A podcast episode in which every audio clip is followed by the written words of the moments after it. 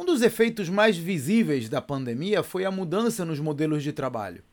Algumas empresas foram para o home office, outras mudaram a forma de operar e outras ainda reduziram os times ante a diminuição da demanda, aumentando a carga dos que ficaram. O problema é que tantas mudanças causaram uma onda histórica de rotatividade, gerando insegurança e queda na motivação dos times. Agora, é normal passar por um período de desconforto quando se admite gente nova na equipe, mas nesses casos dá para ser professor e aluno ao mesmo tempo.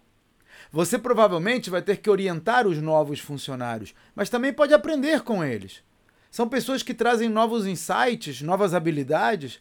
Eu chamo isso de oxigenar a empresa. E esse é um dos temas que abordo nos meus treinamentos para ajudar empresários a fazer as suas empresas valerem várias vezes o que elas valem hoje. Conheça os detalhes no meu site claudionazajon.com.br. Até a próxima.